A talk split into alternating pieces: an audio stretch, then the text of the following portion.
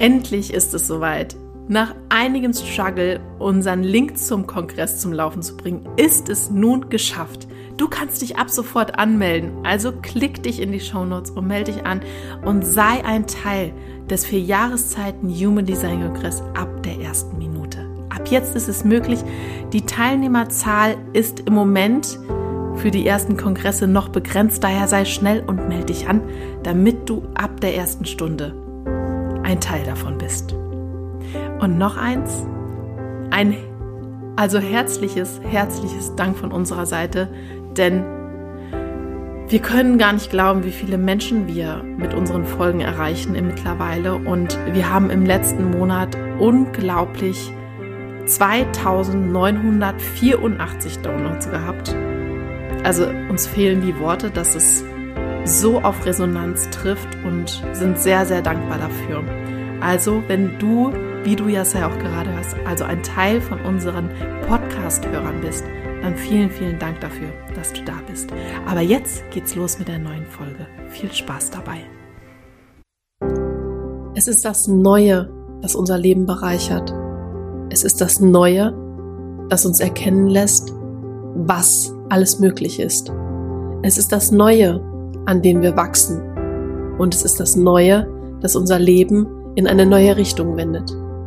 Also sei offen dafür, was alles Neues in dein Leben kommen kann. Denn wenn du offen dafür bist, wird dein Leben unglaublich schöne Wendungen nehmen können. Schön, dass du bei unserem Podcast Grow Up and Think Deep dabei bist. Und wir wünschen dir viel Spaß bei der heutigen Folge. Heute sprechen Corinna und ich über das Ajna-Zentrum und zwar erstmal über das Definierte. Das definierte Zentrum hat unterschiedliche Arten, Art, eine unterschiedliche Art und Weise quasi zu denken. Welche Formen, ich sage jetzt mal, Formen gibt's denn da überhaupt?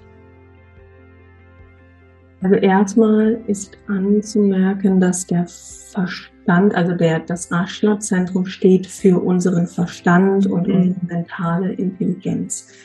Und das definierte Zentrum hat halt eine oder mehrere besondere Arten und Weisen zu denken. Was auch ganz wichtig ist, ist, dass der Verstand praktisch grenzenlos ist. Er kann alles denken. Und je nachdem, welcher Kanal angelegt ist, kann der Verstand in der Gegenwart denken und dann beobachten wir zum Beispiel Menschen oder wir argumentieren Dinge und analysieren sie. Wir haben aber auch Menschen, die dann mit dem Verstand genauso gut halt in, in die Zukunft reisen. Ja, also sie stellen sich dann das Morgen vor, ähm, in denen vielleicht gewisse Situationen oder Szenarien in die Zukunft projiziert werden. Und genauso schnell kann es dann auch sein, dass der menschliche Verstand in die Vergangenheit reist und sich daran erinnert, was in der Vergangenheit ja alles für Erfahrungen gemacht worden sind, was in der Vergangenheit hm, lag allgemein. Und, je, und das ist damit gemeint, wenn wir sagen, der Verstand ist grenzenlos im Denken.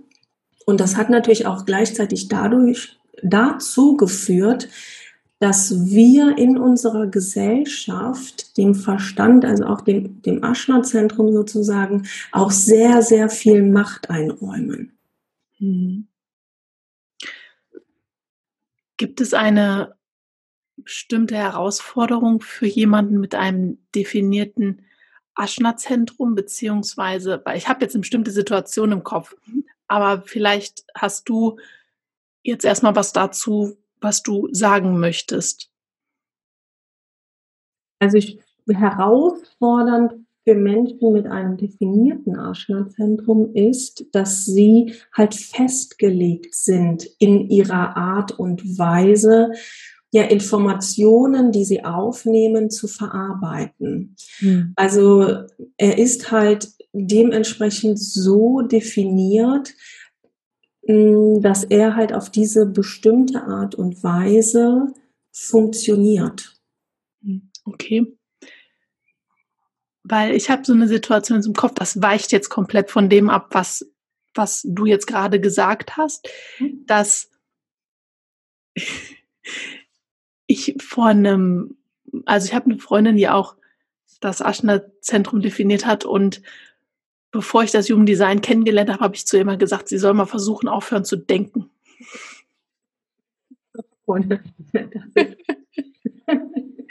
Weil das ist in, in, diesen, in dieser Kombination mit diesem Zentrum halt bei mir extrem präsent, dass ich darauf achte, dass jemanden, der dort definiert ist, das eben nicht mehr zu sagen.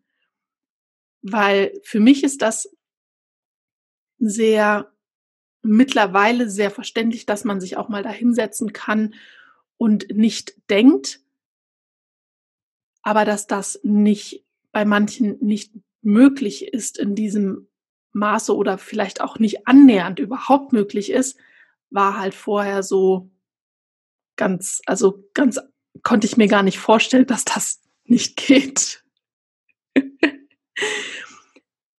Und weil ich, also ich glaube halt, dass viele das zu hören bekommen. Jetzt denk doch nicht so viel darüber nach oder mach dir nicht so viele Gedanken. Und hier ist es einfach wichtig, dass man das, wenn man das dann weiß, da auch für sich in die Akzeptanz gehen darf und versteht, dass ich halt eben dazu da bin, um auch gerade zu denken und auch um das, das zu denken, um andere anzuregen, anders zu denken oder? Ja, also ein definierter Verstand, der muss einfach denken. Also er kann es nicht äh, wie auf Knopfdruck abstellen. Und da gibt es diese drei verschiedenen Möglichkeiten. Es gibt halt einmal das abstrakte Denken, da sind die Menschen halt im Gestern, sie sind da vergangenheitsorientiert, so nach dem Motto, wie war denn das gestern und daraus wird dann ein Sinn abgeleitet. Und dann gibt es halt noch die zweite Möglichkeit, dieses individuelle Denken, da ist das Hier und Jetzt ausschlaggebend. Und dann gibt es dieses logische Denken, das halt wirklich in die Zukunft weist, so nach dem Motto, wie stelle ich mir das morgen vor? Und dieses Denken ist halt auch in unserer Gesellschaft, in unserer Welt das, was am meisten Gewicht bekommt. Und je nach Definition haben wir diese eine ganz bestimmte Art des Denkens, wobei dieses abstrakte Denken, ne, so schön anregende Geschichten zu erzählen, ähm, wir haben dann den, den sinnhaften und der logische Denker, der präsentiert sehr, sehr logisch und kann auch sehr gut mit Zahlen und Fakten argumentieren. Okay. Der individuelle Denker, das ist meist immer so, so ein ganz schrulliges Denken, ne? so eine sehr eigenartige, sonderbare Art des Denkens, äh, die er dann halt auch so wirklich rausgibt. Mhm. Und das sind diese drei verschiedenen Arten ähm, des Denkens, die die Menschen dann haben. Und wenn Menschen wie wir zwar jetzt das Aschner-Zentrum offen haben, dann ist es für uns sehr herausfordernd, da diesen drei Denkarten auch wirklich zu folgen. Ja. Ja, sich das auch überhaupt so in dem Maße vorzustellen, wie das die ganze Zeit ablaufen kann. Also gut, zum Offenen kommen wir ja noch, weil insgesamt haben sich bei mir auch immer viele Gedanken in meinem Kopf äh, da so rumbewegt. Aber das hat einen ganz anderen Grund, den wir dann im, bei dem offenen Zentrum dann erklären. Was, was kann man jemandem mit einem definierten Zentrum raten, um sich vielleicht ein bisschen besser zu sortieren oder sich seine Gedanken, ja, das, das leichter zu machen, mit sich da auseinanderzusetzen, weil man ja oft, wenn man so definiert ist im, im Außen, dass, wie du gerade gesagt hast, halt auch, dass die Leute das nicht so gut verstehen können. Ne? Also was kann ich da machen, um damit mit meinem definierten Aschna-Zentrum besser umzugehen? Also tatsächlich ist es wirklich die Annahme, in die Annahme zu gehen, in die eigene Annahme zu gehen, dass man so angelegt ist, wie man angelegt ist.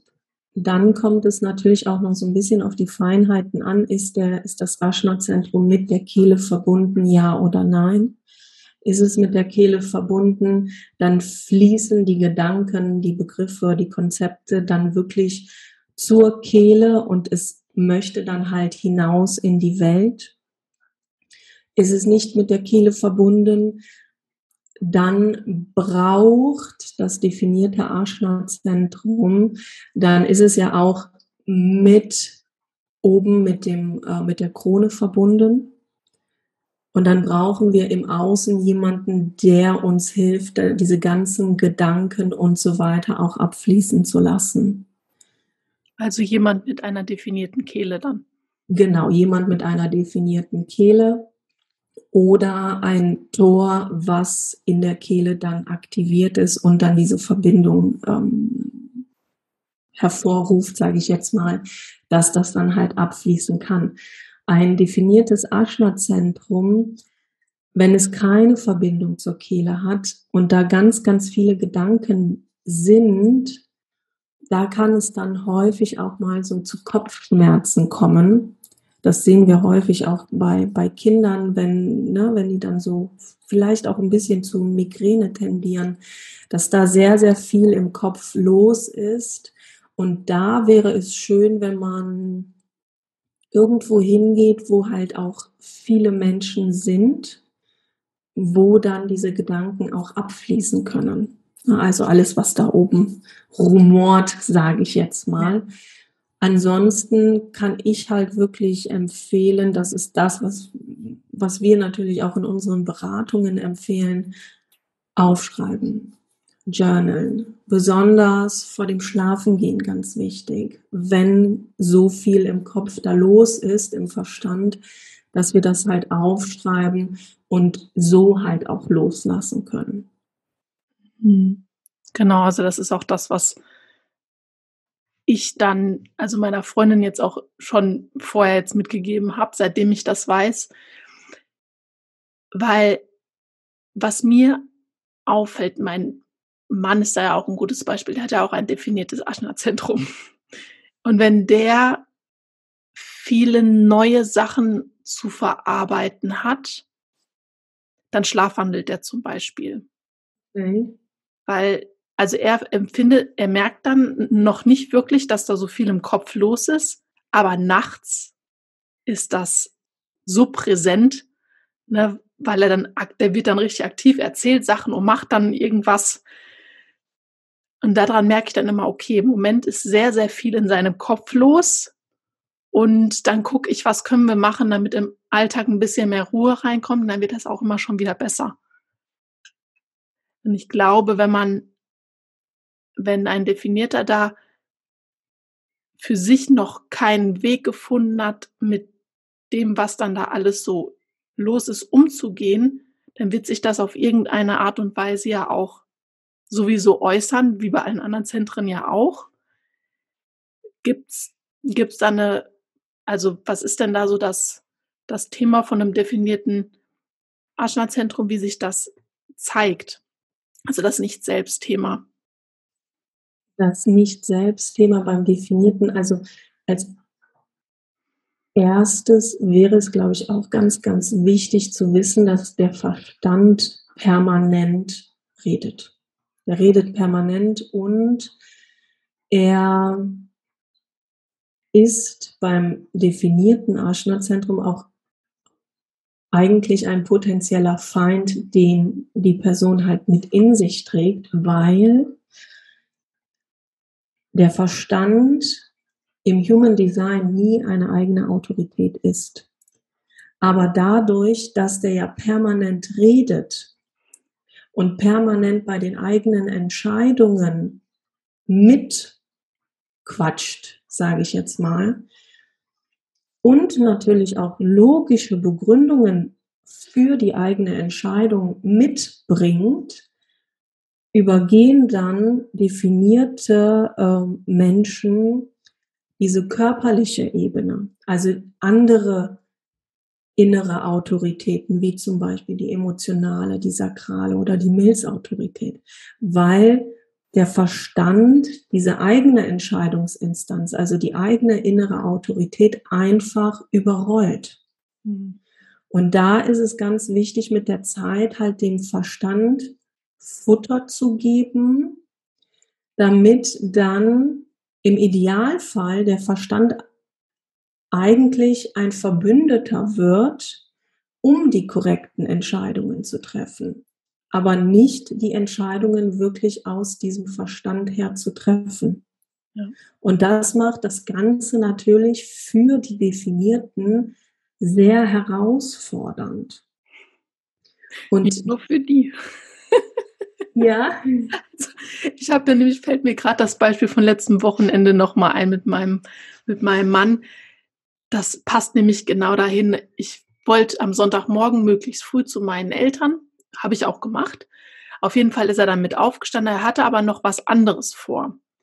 Und dann habe ich ihn gefragt, möchtest möchtest du mitfahren? Und dann hat er da gesessen auf der Couch und überlegt und überlegt und überlegt.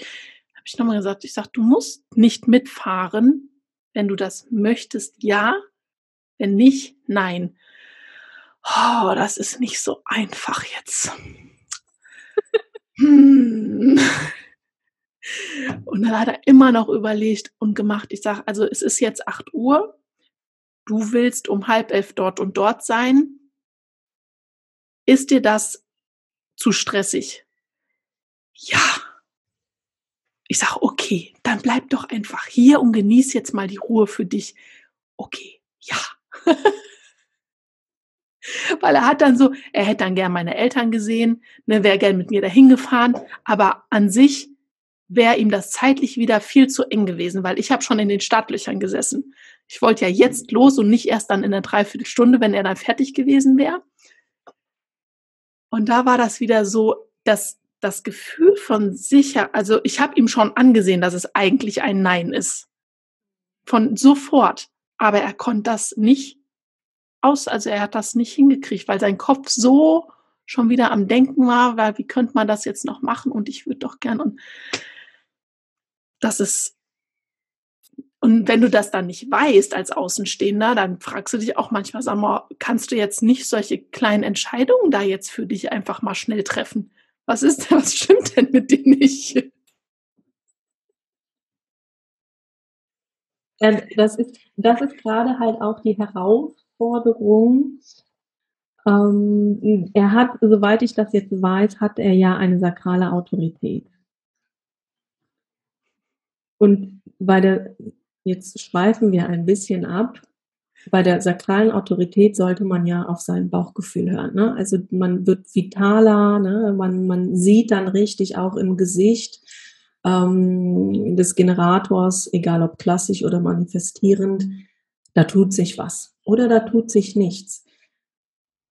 Wenn sich dann aber der definierte Verstand einschaltet, wird es dann herausfordernd, weil er ja, das weiß ich ja auch, er hat ja auch ein offenes Emotionalzentrum. Da möchten wir ja niemanden enttäuschen und so weiter. Und dann fängt nämlich unser Aschna-Zentrum an zu rattern.